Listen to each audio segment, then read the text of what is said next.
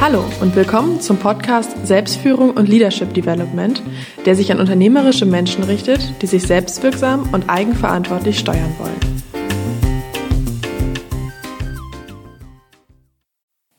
Ich begrüße Sie. Mein Name ist Burkhard Benzmann und meine Leidenschaft ist es, unternehmerische Menschen zu unterstützen. In dieser Episode habe ich die Gelegenheit, mit Stefan Der, Vorstand des Unternehmens Steelcase Werndl AG in Rosenheim zu sprechen. Das US-amerikanische Unternehmen war mir bereits vor Jahren aufgefallen, denn anders als andere Büromöbelhersteller betreibt Steelcase aus meiner Sicht sehr spannende Forschung zum Thema, wie fördern Bürokontexte die Qualität von Arbeitsergebnissen, was sind die Faktoren, die eine Rolle spielen, damit Menschen gerne und produktiv arbeiten. Und in dem Kontext spricht Steelcase immer wieder auch von dem Begriff Wellbeing, ein äh, Begriff, den wir nicht ganz einfach in Wohlgefallen sozusagen oder Wohlbefinden übersetzen können, sondern der ein ganzes Bündel von Aspekten umfasst. Auch hierzu im Gespräch wird sich Herr Der äußern und wird mir erläutern, was bei Steelcase unter Wellbeing verstanden wird. In diesem Zusammenhang vielleicht auch die Empfehlung an dieser Stelle, das kostenlose Magazin 360 Grad von Steelcase runterzuladen. Es gibt auch eine App dazu und in den Show Notes zu dieser Episode gebe ich auch die Links an. Im Interview mit Herrn Der frage ich unter anderem, wie Forschung bei Steelcase organisiert wird, welche praxisrelevanten Erkenntnisse daraus abgeleitet werden und was wir als unternehmerische Menschen, also Sie, die Hörer dieses Podcasts, daraus lernen können. Für mich spannend in dem Kontext, dass ich bei meinem Besuch in Rosenheim auch mir anschauen konnte, wie die Menschen selbst dort arbeiten, wie sie die Kontexte, die Büromöbel-Settings nutzen, welche verschiedenen Arbeitsformen möglich sind, bis hin dazu, dass es eine Menge Formen gibt, sich hinzusetzen und es dementsprechend Stühle gibt, die unglaublich flexibel sind. Das hat mich schon sehr überrascht und fand ich klasse. Sehr spannende Erkenntnisse, die ich dort vor Ort erlebt habe. Ein bisschen werden wir darüber sprechen in diesem Podcast und ich freue mich, dass Stefan Der uns hierzu zur Verfügung steht. Ja, ich bin bei Steelcase und freue mich auf das Gespräch mit Herrn Der, der mir gegenüber sitzt. Hallo, Herr Der.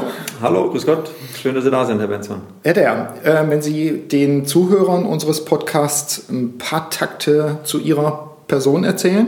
Was genau tun Sie? Warum braucht Steelcase Sie? Gute Frage. Ja, erstmal danke, dass Sie da sind. Mein Name ist Stefan Der. Ich bin Vorstand äh, bei Steelcase, verantwortlich für den deutschsprachigen Markt, Deutschland, Österreich, Schweiz. Ich sage immer gerne, dass wir haben mal Büromöbel hergestellt. Aber die Welt der Arbeit ändert sich, deswegen sitzen wir auch hier zusammen. Technologie, die vor uns auf dem Tisch liegt, die wir alle tagtäglich nutzen, ob Smartphone, ob Tablet, wie auch immer, verändert die Welt der Arbeit. Und deswegen machen wir uns natürlich Gedanken, wie müssen wir uns als Büromöbelhersteller klassisch verändern, um eben in dieser Welt der Arbeit dann auch in Zukunft eine Rolle zu spielen. Ja. Und da glaube ich schon, dass ähm, Steakcase mich braucht, genauso wie mhm. ich Steakcase brauche, um eben diese Ideen, die wir haben, dann auch da umzusetzen. Ja, ich frage äh, frag mit, so einem, mit so einem leisen Zwinkern nach, deshalb, ich glaube, es war Peter Drucker, der in seinem in den 60ern erschienenen Buch The Effective Executive so eine der Fragen von Ihnen stellte, was ist Ihr Beitrag zum Unternehmen? Ich glaube, gerade die Verbindung zu, zu, zu Drucker zeigt schon, glaube ich, sehr deutlich, wie kann ich als Führungskraft immer wieder mich zurücknehmen, mhm. sozusagen durch das eigene Team, ja. das gesamte Team sozusagen, das, was wir tun wollen, zu erreichen, aber immer wieder eben auch ähm, durch Ideen zu mhm. begeistern. Ja. Und das müssen nicht meine eigenen sein, mhm. sondern eben auch die Möglichkeit geben, wie können die Ideen, die mein Team hat, die mein und unser Unternehmen hat, ja. ähm, immer wieder auch nach vorne bringen und eben eher den Raum zu schaffen, die Bedingungen zu schaffen, dass es diese Ideen gibt. Ja. Die Ideen und die, die insbesondere auch Forschungsergebnisse haben mich zu Steelcase gebracht, weil ich Steelcase weniger als Büromöbelhersteller wahrgenommen habe, sondern als äh, umtriebiges, international aufgestelltes Unternehmen, wo ich mir dachte, da ist, da ist was dran, da ist was hinter. Für mich als Wissenschaftler spannend, da gibt es eigene Forschung. Ich steige gleich mal ein, auch in meine Fragen. Es gibt ein schönes Magazin, was ich hier mit allen Podcast-Hörern auch empfehle, das heißt 360 Grad. Und das gibt es auch als App. Richtig. Ja, das heißt also, das kann ich mir äh, kostenlos, glaube ich, sogar runterladen. Kostenlos. 360 richtig. Grad Steelcase, das Magazin, was es in Englisch, in Deutsch und in weiteren Sprachen auch gibt. Ja, Französisch auf jeden Fall noch, weil es auch für uns ein wichtiger Markt ist. Okay. Ja. Und in diesem Magazin ist mir, das war, glaube ich, die Ausgabe 8, äh, ist mir aufgefallen, da zitieren Sie eine Studie von IBM. IBM hat äh, CEOs in aller Welt gefragt, welche Führungsqualitäten eigentlich die wichtigsten sein. Und da sind vier bei rausgekommen, nämlich Kooperation, Kommunikation, Kreativität und Flexibilität. Und sie haben daraus gefolgert als Steelcase, wenn ich das richtig gelesen habe, dass es darum geht, Innovation und Kreativität zu fördern, dass man dazu eine neue, eine bessere Strategie braucht, die vielleicht für manchen unter den Wirtschaftslenkern, CEOs äh, überraschend sein wird, nämlich die rigorose Fokussierung auf das Wohlbefinden der Mitarbeiter. Ist äh, das nicht äh, merkwürdig, wenn ich jetzt sage, Mensch, es kommt auch auf die Zahlen an? Ich habe auch woanders mal gelesen, wir müssen uns jetzt nicht alle verstehen, wir müssen auch eine gute Streitkultur haben. Wie kommt Steelcase zu dieser Folgerung letztlich auch? Mhm. Das ist eine spannende Frage und auch wir waren sehr erfreut über die Ergebnisse aus dieser IBM-Studie, die immer wieder global untersuchen, wie denken die Wirtschaftsführer, die Unternehmensführer, die Unternehmenslenker sozusagen über ihre eigenen Unternehmen ähm, und was halten die dafür besonders wichtig? Und haben das sehr gut verbinden können zu unserer eigenen Forschung. Mhm. Wir betreiben mit äh, Workspace Futures global verteilt, sowohl hier in Europa als auch in Nordamerika und in Asien, ähm, immer wieder Studien eben zum Thema, wie arbeiten wir in Zukunft? Ja. Wie arbeiten wir gestern, wie arbeiten wir heute, sondern wie arbeiten wir in Zukunft? Und wir haben gesehen, dass eben der Raum, der physische Arbeitsort, natürlich das Verhalten der Mitarbeiter beeinflusst. Eigentlich eine banale Erkenntnis, mhm. wenn man so will, wenn man sich an zu Hause erinnert, an ein Fußballstadion, an ein Hotel, an einen Skiort, was auch immer. Ja. Ähm, sofort verbinde ich Bilder damit und erzeuge damit natürlich ein, eine bestimmte Stimmung, aber auch ein mhm. bestimmtes Verhalten. Wie kann ich das sozusagen übersetzen, übertragen auf den Arbeitsort, das Büro? Ja. Und wir haben gesehen, und auch das passt zu dem 360 Grad, dass ich das Ganze ganzheitlich mhm. betrachten muss, mehreren Dimensionen, ähm, sozusagen fast schon systemisch, wenn uns das als ähm, Hersteller immer wieder auch daran erinnert, hey, da gibt es noch andere Faktoren außenrum und eben gesagt, körperlich, das ist sehr einleuchtend, dass ich mich damit beschäftigen muss, wenn es meinem Mitarbeiter, meiner Mitarbeiterin gut gehen soll. Aber was sind auch die seelischen Bedürfnisse und die kognitiven Bedürfnisse, mhm. die mein Mitarbeiter hat? Und ich glaube, ähm, da gibt es nicht, oder gibt es einzelne Punkte, die wir beeinflussen können ja. als Hersteller von Möbeln, ähm, als Kreative, die dann einen Raum auch gestalten können. Und den Einfluss wollen wir natürlich geltend machen. Ja, wir kommen gleich nochmal auf den Aspekt Körper, Seele, Geist dann letztlich auch, was Sie ja auch adressieren, was Sie vor allen Dingen auch berücksichtigen, auch indem Sie nicht einfach sagen, wir bauen jetzt Tische, sondern wir bauen Applikationen, sagen Sie, mhm. glaube ich. Mhm. Wir, wir stellen, das ist so meine Wahrnehmung, überhaupt bestimmte Voraussetzungen her, damit Menschen gemeinsam auch arbeiten können. In dem Kontext war mir aufgefallen eben das Stichwort Steelcase Workspace Futures. Das habe ich gelesen im Magazin. Was ist das? Ist das eine, eine Forschungseinrichtung oder gibt es davon ganz viele? Damit natürlich auch verbunden die Frage, wie wird denn geforscht bei Steelcase?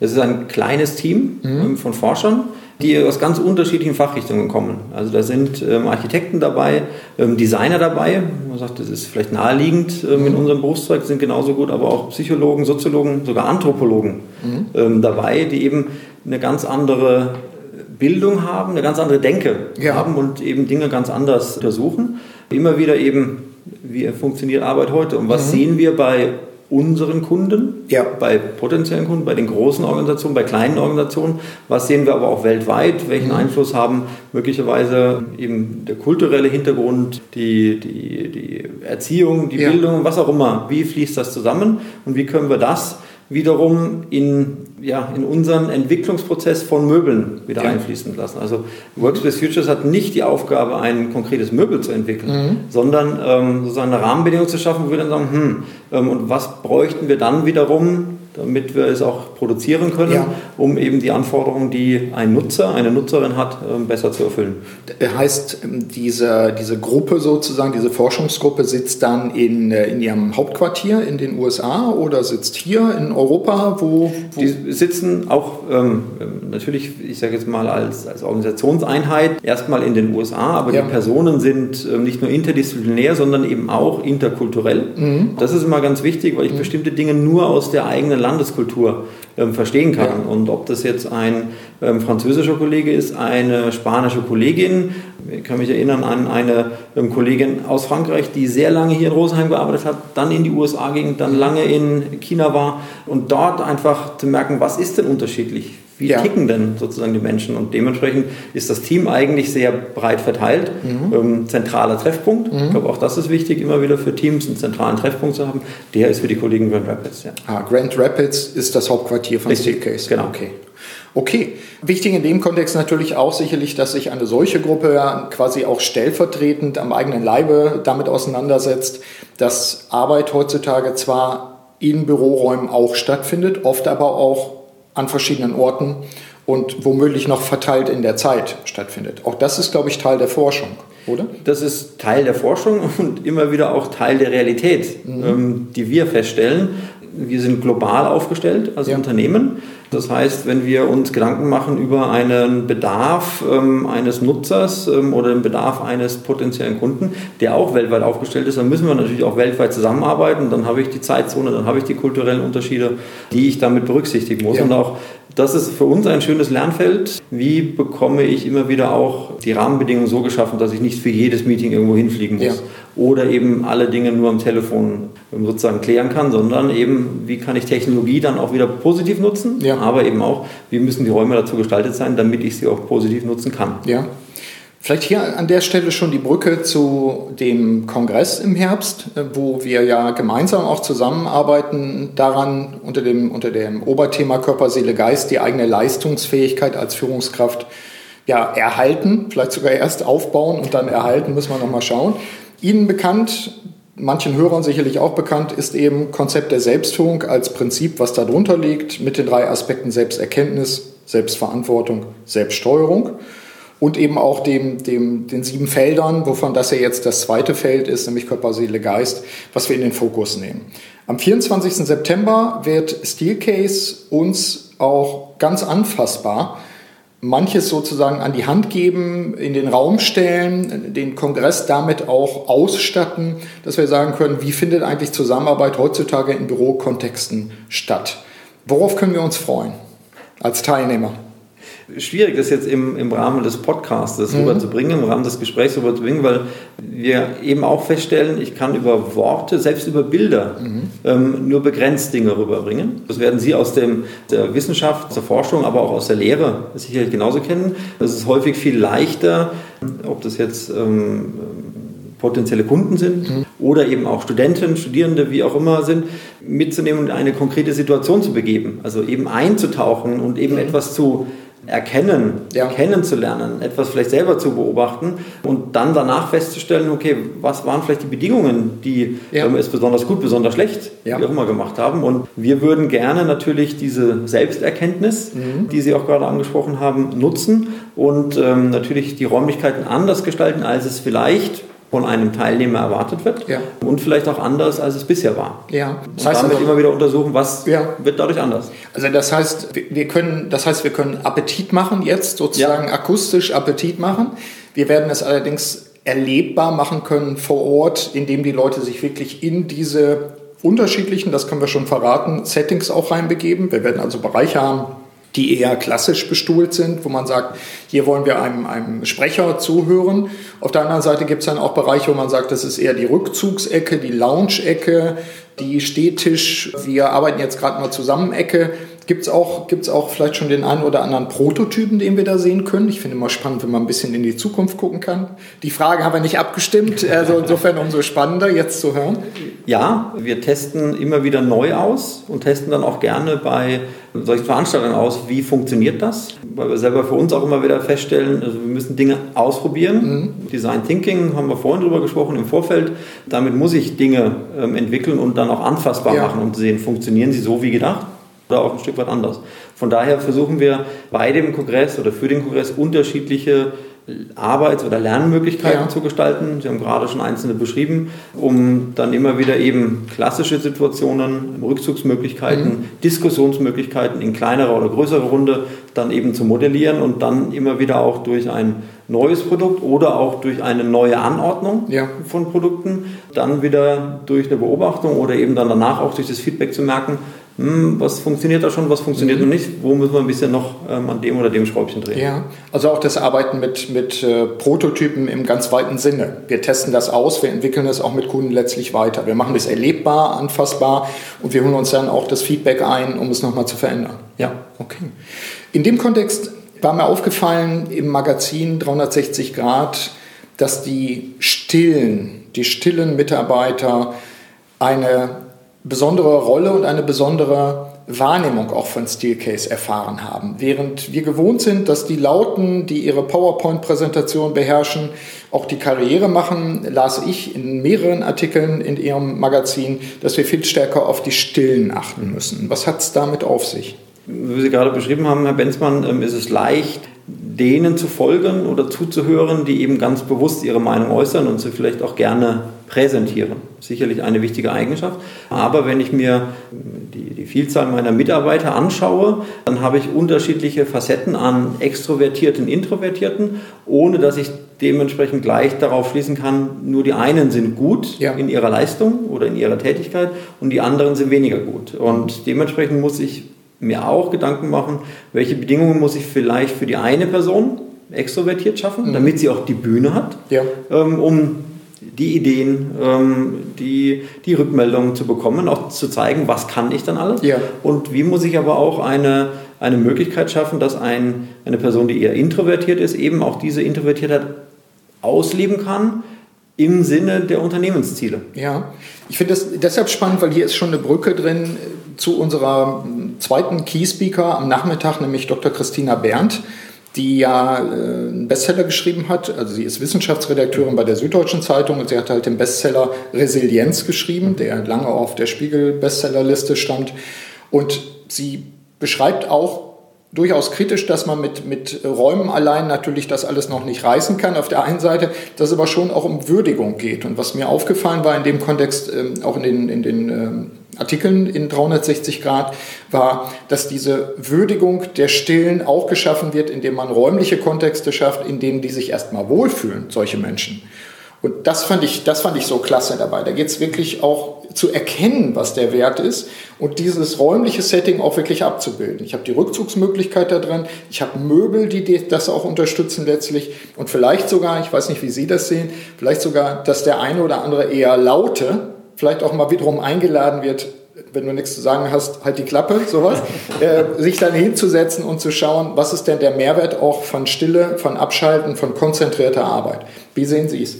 Das ist ein sehr guter Punkt, den Sie da ansprechen. Ich glaube, die, die Wertschätzung der einzelnen Person, des einzelnen Mitarbeiters oder Mitarbeiterin ist da ganz elementar. Und ich glaube, wir müssen uns da auch ein Stück weit natürlich zurücknehmen.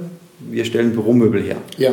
Ein, ein Natürlich können wir eine Unternehmenskultur beeinflussen, wir können Führungsverhalten beeinflussen, aber wir nehmen nicht den Anspruch, dass wir das per se verändern. Ja. Aber ich glaube, genauso wäre es auch falsch, den Beitrag, den ein Raum in Summe leisten kann, ja. ähm, auf ein Unternehmen, auf eine Organisation, den zu vernachlässigen. Mhm. Und ähm, wir versuchen natürlich dort immer wieder auch im eigenen Beispiel zu lernen, wie, wie bekommen wir das hin und wo müssen wir auch Ideen, die dann die Mitarbeiter untereinander haben, zu einem Verhaltensknigge ja. zum Beispiel, die auch wieder sichtbar machen, damit eben dann auch wieder der laute oder leise, ja. wie auch immer, entsprechend eingebremst oder gefördert wird, aber eben auch ähm, Möglichkeiten zu bieten, dass beide sich entsprechend ausleben können. Ja. Und ich glaube, wenn ich da nochmal den, den Bogen schlagen darf, vielleicht zu dem äh, Modebegriff Open Space oder mhm. offene Raumstrukturen, das hat sehr viele Vorteile. Ja. Natürlich kommt es immer darauf an, wie man das Konzept umsetzt, ähm, was man daraus macht, ganz klar. Aber ich muss sicherlich auch berücksichtigen, habe ich denn Mitarbeiter, vielleicht auch eher die Stillmitarbeiter, die für bestimmte Tätigkeiten, ähm, für bestimmte Tageszeiten, wie auch immer, eine Rückzugsmöglichkeit brauchen. Ja.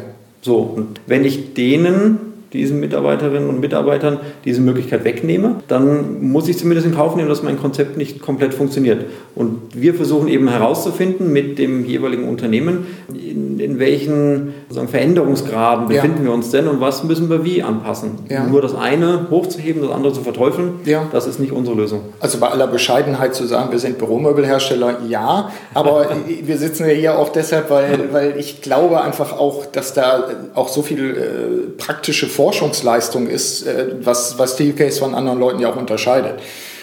Soweit an der Stelle. Trotzdem vielleicht nochmal das Nachhaken. Es wird, wir hatten von den Faktoren gesprochen, auch unter anderem ja äh, Kommunikation, Flexibilität, Kooperation gefordert in dieser Studie. Ich würde an der Stelle auch gerne nochmal einen kleinen Schritt zurückgehen und ja, vielleicht sogar die These aufstellen. Es braucht auch Orte, die nicht Kommunikation fördern, die Stille fördern, die Rückzugsmöglichkeiten bieten ich habe es eben schon aus Ihren Worten gehört, das ist etwas, wo Sie auch sagen, ja, das meinen wir, wenn wir verschiedene Zonen beispielsweise bilden. So etwas? Genau, das ist eine Möglichkeit. Ich bilde Zonen, beispielsweise eine vergleichbar mit einer Bibliothek, mhm. Äh, wo ich sage, hier darfst du tippen, hier darfst du nachdenken, hier darfst du lesen, aber hier wird nicht gesprochen. Ja. Wenn du sprechen möchtest, musst du bitte in die nächste Zone gehen oder in einen dafür vorgesehenen Rückzugsraum, wo du wiederum telefonieren, ähm, kommunizieren, wie auch immer äh, darfst. Also wirklich einen eher stillen Bereich schaffen, der aber jetzt nicht physisch mich abgrenzt ja. von anderen, sondern ich kann ja auch gemeinsam still mhm. sein. Wenn alle still sind, funktioniert das wunderbar. Und genauso aber auch ähm, Zonen zu schaffen, wo ich ganz bewusst auch ganz normal telefonieren darf ja. und eben nicht ähm, im, im, Flüstermodus ähm, unterwegs sein muss, weil es die Kollegen stört.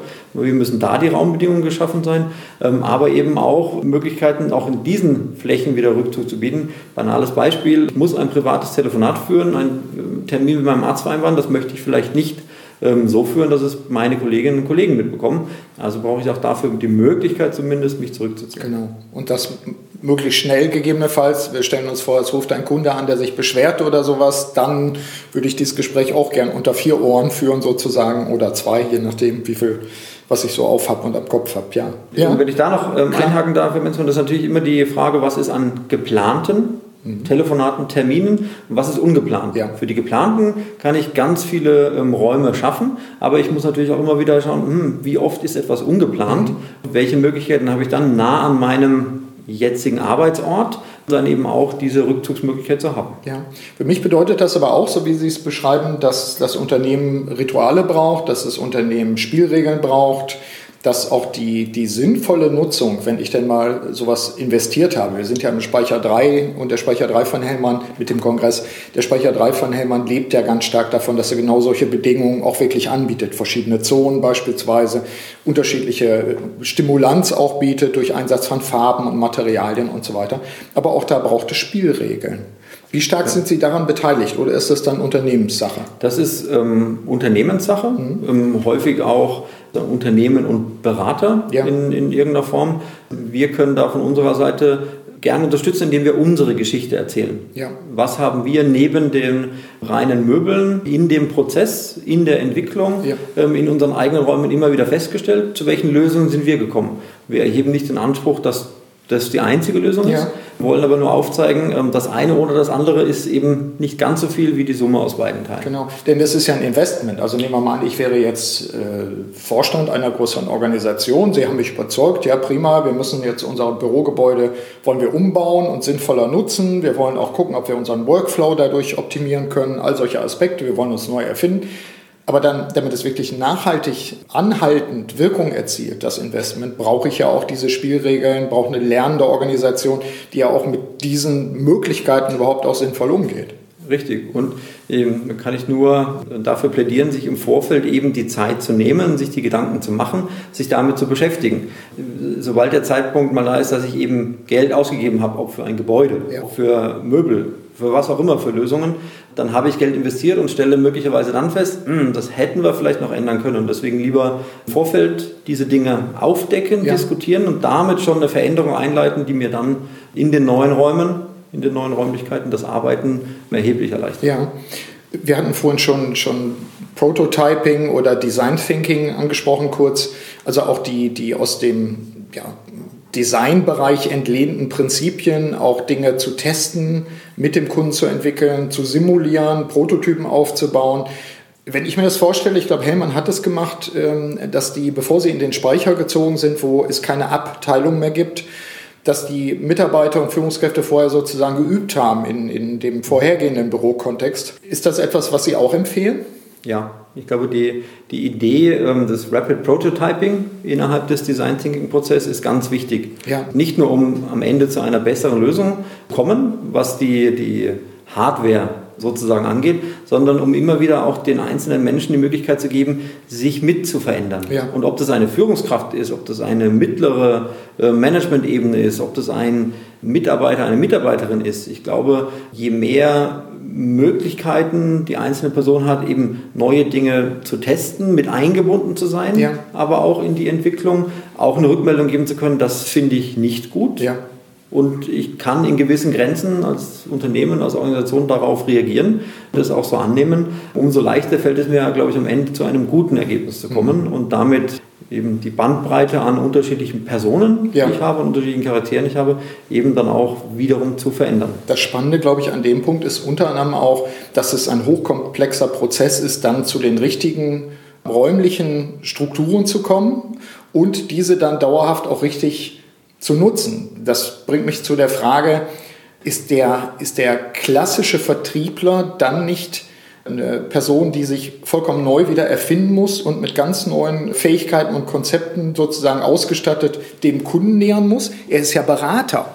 Ich kenne das ja bei unserem äh, Kooperationspartner ProOffice auch, dass die Geschäftsführer da nach meiner Wahrnehmung Berater sind, ja. Entwickler sind, Ideengeber sind und eine ganz andere Form, die, die, verkaufen nicht Möbel, das ist im Endeffekt das, was nachher auf dem Zettel steht, aber sie verkaufen ja Gestaltungsleistung, sie verkaufen ja auch kommunikative und, und Denkprozesse. Freut mich, dass Sie das ja. also schon so erkennen. Ja. Genau das ist die Transformation, in der wir uns befinden und natürlich auch immer wieder lernen, können wir anders machen, besser machen ähm, in dem Zusammenhang. Und ganz richtig, am Ende möchten wir natürlich ein Möbelstück verkaufen. Wir sind Hersteller und produzieren ja. in unseren Werken diese Möbelstücke und davon leben wir. Aber ich glaube, der Weg letztendlich zum Verkauf ist ein anderer geworden. Damit müssen sich auch da wiederum die Personen, ob jetzt innerhalb von Zikes oder mhm. bei unseren Fachhandelspartnern, auch wieder darauf anpassen und eben auch darin geschult sein, ich muss erstmal beobachten, ich muss erkennen, was denn mein Kunde für Bedürfnisse hat, genau. die er vielleicht ausdrücken kann, vielleicht noch nicht mal ausdrücken kann, aber die irgendwo spürbar sind, damit zumindest Lösungen aufzuzeigen, an Lösungen zu arbeiten, mhm. die dann einzelne Themen besser in, zumindest unterstützen, ja. um die in den Griff zu bekommen. Das ist ja eine Co-Kreation, die da stattfindet. Richtig. Und äh, wir sprechen äh, für, über Investments, die ja nun auch Jahre, wenn nicht gar zehn Jahre da stehen bleiben, bevor sie abgeschrieben sind oder vielleicht ja, noch länger. Oder, ja. oder genau, oder vielleicht einfach sich als so flexibel herausstellen, dass ich sagen kann, wir haben in ein System investiert und dieses System ist für sich genommen auch flexibel genug, um diesen Veränderungen auch, auch gleichzukommen. Wenn wir das jetzt besprechen, dann, dann äh, wissen wir, dass das wichtig ist. Wir wissen, mhm. dass das eine Rolle spielt, auch für, für Leistungsfähigkeit von Führungskräften. Wir wissen, dass diese Umgebungsbedingungen stimulieren können. Wir wissen, dass eine Eigenmotivation dadurch gefördert werden kann.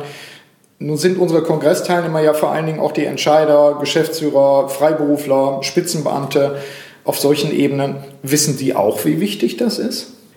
Ja, mhm. davon bin ich überzeugt. Lernen wir tagtäglich bei den Gesprächen mit unseren Kunden oder potenziellen Kunden immer wieder ähm, kennen oder stellen das fest. Ich glaube, dass sich äh, sowohl die Entscheider Gedanken machen, was muss ich möglicherweise in meiner Kultur verändern? Wo wollen wir damit hin? Wie muss ich mich aufstellen in meinem Geschäftsmodell, um mit den Herausforderungen technologische Veränderungen ja. zu gehen. Wie kann ich sicherstellen, dass ich auch über die nächsten Jahre meine guten Mitarbeiter behalte, ja. neue gute bekomme, je nachdem, an welchem Standort ich bin, in welchem Wettbewerb ich auch um diesen berühmten Fachkräftemangel genau. dann eben stehe. Wie will ich meine Marke weiterentwickeln, das Ganze auch nach innen zeigen und leben, den, den Entscheidern, den Unternehmenslenkern, den Führungskräften, die sind diese Prozesse sehr häufig sehr bewusst. Ja. Die Verbindung zum Raum und die Verbindung dann zu unseren Möbeln, das ist die Aufgabe, die wir haben. Sozusagen diese Verbindung herzustellen und zu sagen, wir könnten einen kleinen Teil dazu beitragen, dass sich dein Unternehmen in diese Richtung entwickelt. Ja. Es gibt viele andere Punkte, daran musst du arbeiten, wirst du arbeiten, sind andere Dinge gefragt, aber wir können einen Teil dazu beitragen. Okay, das bedeutet aber auch, dass die Konzentration der Führungskräfte auf die eigenen Mitarbeiter zugenommen hat. Dass sich Beschäftigen mit den, mit den Bedingungen für gute Arbeit zugenommen hat und vielleicht sogar etwas, wenn ich jetzt sage, es gibt 100 Prozent, von den 100 Prozent jetzt mehr Anteile auf die Mitarbeiterschaft fokussiert werden, als vielleicht sogar auf den Markt was jetzt keine Wertung ist, sondern ich muss das machen, weil ich will diese Fachkräfte kriegen oder ich will sie halten. Ich mir vorstelle, bei uns im Bereich Nordwestdeutschland, Emsland, diese Bereiche, Da sind super Unternehmen, da sind äh, zum Teil Markt, Weltmarktführer, Hidden Champions, aber die wollen natürlich irgendwie in die Provinz auch die Leute kriegen und sie wollen sie auch da halten. Und das sind nicht nur die niedrigen äh, Grundstückspreise, die vielleicht eine Rolle spielen, sondern da muss ja was mit Kultur auch sein. Ich verstehe Sie da auch richtig, das verändert sich nach Ihrer Wahrnehmung. Das verändert sich, das verändert Sinne. sich massiv und ich glaube, mhm. die Herausforderung ist auch die Veränderung, die in unserer Welt immer schneller vor sich gehen. Ja. Die werde ich nicht hierarchisch lösen können, mhm. sondern die muss ich in irgendeiner Form in einem Netzwerk lösen. Ja. Und zu diesem Netzwerk gehören natürlich jeder Mitarbeiter, jede Mitarbeiterin, die im privaten Bereich ähm, sehr einfach in der Lage sind, Facebook oder WhatsApp ja. oder sonstigen Dingen umzugehen und das anzuwenden. Und ähm, diese Kreativität muss ich natürlich nutzen mhm. und auch wieder sagen, wie kriege ich das in mein Unternehmen ja. rüber und äh, wie kann ich dann auch die entsprechenden Freiräume schaffen, die entsprechenden Räume schaffen, aber immer wieder auch den einzelnen Mitarbeiter im Blick ja. haben, um ihn sorgen, damit dann die Anforderungen, die von Markt, Wettbewerb, mhm. ähm, Branche, wie auch immer, Veränderung ähm, auf mich einströmt, dann auch wieder zu agieren oder reagieren ja. zu können. Okay. Ich nenne das ja dann immer gedeihliche, gedeihliche Bedingungen schaffen, unter denen Mitarbeiter gedeihen können. Es freut mich, wenn ich höre, dass die Erkenntnis auch in ihrer Wahrnehmung einfach zugenommen hat, dass ja, Führungskräfte ja. den Riesenjob haben, gerade da zu arbeiten. Vielleicht abrundend, welche Unterschiede erkennen Sie eigentlich zwischen den Generationen hinsichtlich der Nutzung von Bürokontexten? Mir war aufgefallen, dass die, ähm, ich war beim, beim Campus, bei der Campus-Veranstaltung im letzten Jahr von mhm. Steelcase bei Microsoft in Berlin und da habe ich sehr schöne Fallbeispiele gesehen, wie eine große Bibliothek umgebaut worden ist, eine, in einer Art und Weise, wo ich mir dachte, das ist ja ein irres und tolles Konzept einfach auch. Und da ist mir aber aufgefallen, dass sehr genau studiert wurde, welche Haltungen, wirklich Körperhaltungen, nehmen junge Leute heutzutage auch durch die Geräte, die sie in die mhm. Hand mhm. nehmen, aber auch die Art, wie sie kommunizieren ein. Das heißt, da fiel mir auf, dass die, die Youngster möglicherweise etwas vorwegnehmen, was wir etwas Älteren vielleicht sogar auch schon haben oder zunehmend haben, nämlich ich sitze ganz anders auf meinem Stuhl. Ich gucke auf mein iPad, ich, ich swipe äh, da, damit, ist eine ganz andere Geschichte als früher, wo man sagte, die Ergonomie erfordert es, hier ist der Bildschirm, das ist ungefähr die Höhe. Die mhm. Leute lümmeln, das war mir aufgefallen, sich in den Sesseln rum. Sie verschieben die Sessel sehr zur Panik zunächst der, der, äh, der Manager, indem sie nämlich aus den, aus den verschiedenen Bereichen die Dinger zu Sitzecken zusammenstellen, wo man vorher nie drüber nachgedacht hat. Aber was beweist, dass es eben auch flexibel ist. Also nehmen Sie da wahr, dass es einen Unterschied gibt, auch in der Nutzung solcher Bürokontexte, wenn ich die verschiedenen Generationen betrachte. Interessanterweise sind die Bedürfnisse zwischen den Generationen gar nicht so unterschiedlich. Da haben wir in unseren Studien festgestellt, dass nicht die, die Generation der entscheidende ähm, Faktor ist und einen Unterschied definiert. Ich glaube, wenn ich einem Mitarbeiter, einer Mitarbeiterin, egal welcher Generation, die eigene Wahl und Kontrolle darüber lasse, ja.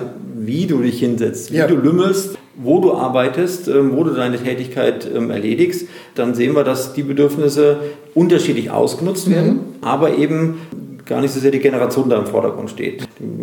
Ein, der eindrücklichste Unterschied war eigentlich in dem Umgang mit Lärm. Ja. Also jüngere Generationen stecken sich einfach den Kopfhörer über den Kopf ja. und schalten sich damit ab. Ja. Oder zeigen der Außenwelt, ich möchte bitte nicht angesprochen mhm. werden, jetzt möchte ich für mich sein und ja. meine Arbeit erledigt. Ähm, das sieht man bei älteren Generationen nicht. Mhm. Aber ansonsten sind die sind die Bedürfnisse eigentlich sehr ähnlich. Das ist ein spannender Punkt, weil wir haben im Podcast zuvor, ich glaube es war Nummer 9, genau, mit dem Chef einer Webagentur genau dieses Phänomen auch wahrgenommen. Ich ging da durch und stellte fest, in dem einen Bereich hatten alle Kopfhörer auf. Und er sagte, ja, das ist genau das, was Sie sagen, nämlich deren Art, sich abzuschotten.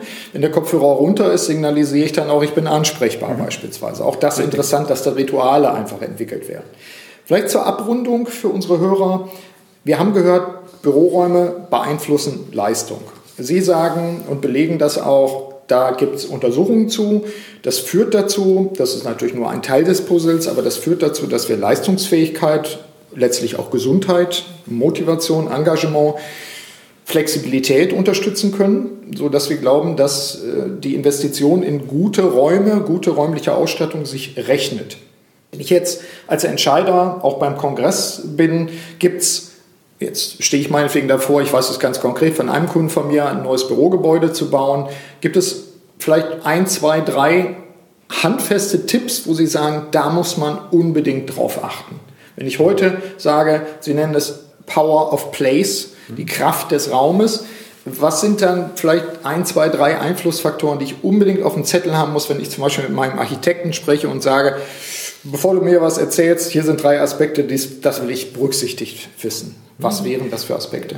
Würde ich drei rausgreifen und mit der Zugehörigkeit beginnen. Also wie kann ich einen Raum gestalten, wo ich mich einem Team, ja. einer Abteilung, aber auch meinem Unternehmen zugehörig fühle. Also wie kann ich dort als Extrovertierter meine Ergebnisse zeigen, mhm. mit anderen in Kontakt treten, genauso aber auch als Introvertierter mich nicht zwangsläufig in ein Einzelbüro zurückziehen und trotzdem mhm. meinen Anspruch an Privatsphäre ja. sozusagen erfüllen. Zweiter Aspekt, den ich mit reinbringen würde, wäre das Thema Optimismus. Mhm. Also wie kann ich eine positive Arbeitsatmosphäre ähm, schaffen? Wie kann ich auch immer wieder, Sie haben das Thema angesprochen, Menschen würden gerne Dinge verändern, dass es für sie passt. Ja. Sind nicht bereit, ähm, eben in Zwängen zu leben, zu arbeiten, die gar nicht passen. Also wie kann ich wiederum ähm, Arbeitsumgebungen schaffen, wo auch Platz ist, um Dinge umzustellen, ja. so zusammen zu sortieren, dass ich eben jetzt gut arbeiten kann, dass ich auch Dinge mal ausprobieren kann. Design Thinking ja. wieder ähm, dabei und die eben Kreativität fördern. Und genauso aber auch das Thema Achtsamkeit sozusagen als dritten Aspekt mhm. mit reinbringen. Wie biete ich auch immer wieder Räume an, die mir einen Rückzug ermöglichen. Ja. Und das nicht nur der Introvertierte hat mhm. vielleicht das Bedürfnis auf Rückzug, auch die Extrovertierten. Wo kann ich äh, mich konzentrieren? Ob der Kopfhörer die einzige Möglichkeit ist oder ich eben auch visuelle mhm. ähm, Privatsphäre genießen kann, die eben immer wieder dann auch ein sehr einfaches, ich verändere meinen Ort der Arbeit, um die Arbeit, die ich gerade machen muss, besser zu erledigen. Also von daher würde ich auf die drei Dimensionen Zugehörigkeit, Optimismus, Achtsamkeit mhm. Ähm, besonders achten. Ja, Finde ich sehr einleuchtend. Nehme ich auch mal so als Tipps mit. Ich habe es natürlich besonders gut, weil ich freue mich jetzt auf die nächsten Wochen unserer Zusammenarbeit, deren Früchte dann erkennbar werden im Kongress, denke ich. Wir werden uns natürlich auch die Mühe machen, vielleicht für den einen oder die andere, die nicht daran teilnehmen kann, aus welchen Gründen auch immer, am 24. September dass wir auch Fotos machen werden, dass wir auch in die Show Notes zu dieser Podcast-Episode auch ein paar Links reinpacken. Da gibt es auch Filme, die zugänglich sind, die auch nochmal die Philosophie deutlich machen. Und wir können nur einladen dazu, das Thema Körper, Seele, Geist, die eigene Leistungsfähigkeit als Führungskraft zu entdecken, wahrzunehmen, zu fördern vor allen Dingen auch und dann zu erhalten, da eben auch den Aspekt der räumlichen Bedingungen zu berücksichtigen. Herr Der, ganz herzlichen Dank für das Gespräch. Herr Wetzmann, ich danke Ihnen und freue mich auf die Veranstaltung. Dankeschön. Soweit das Interview mit Stefan Der, Vorstand bei Steelcase Werndl in Rosenheim, dem ich an dieser Stelle noch einmal herzlich dafür danke, dass Steelcase uns beim Leadership Development Kongress am 24. September ausstatten wird, sodass wir erleben können, wie wir in Büros wirksam zusammenarbeiten können. Ihnen, liebe Hörer, danke für Ihre Aufmerksamkeit und ich wünsche wie immer eine wirksame Zeit. Alles Gute, Ihr Burkhard Benzmann.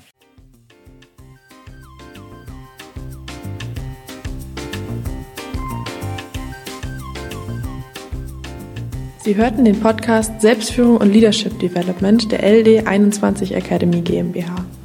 Das Team der Akademie und eingeladene Experten unterstützen unternehmerische Menschen, um sich selbstwirksam und eigenverantwortlich zu steuern.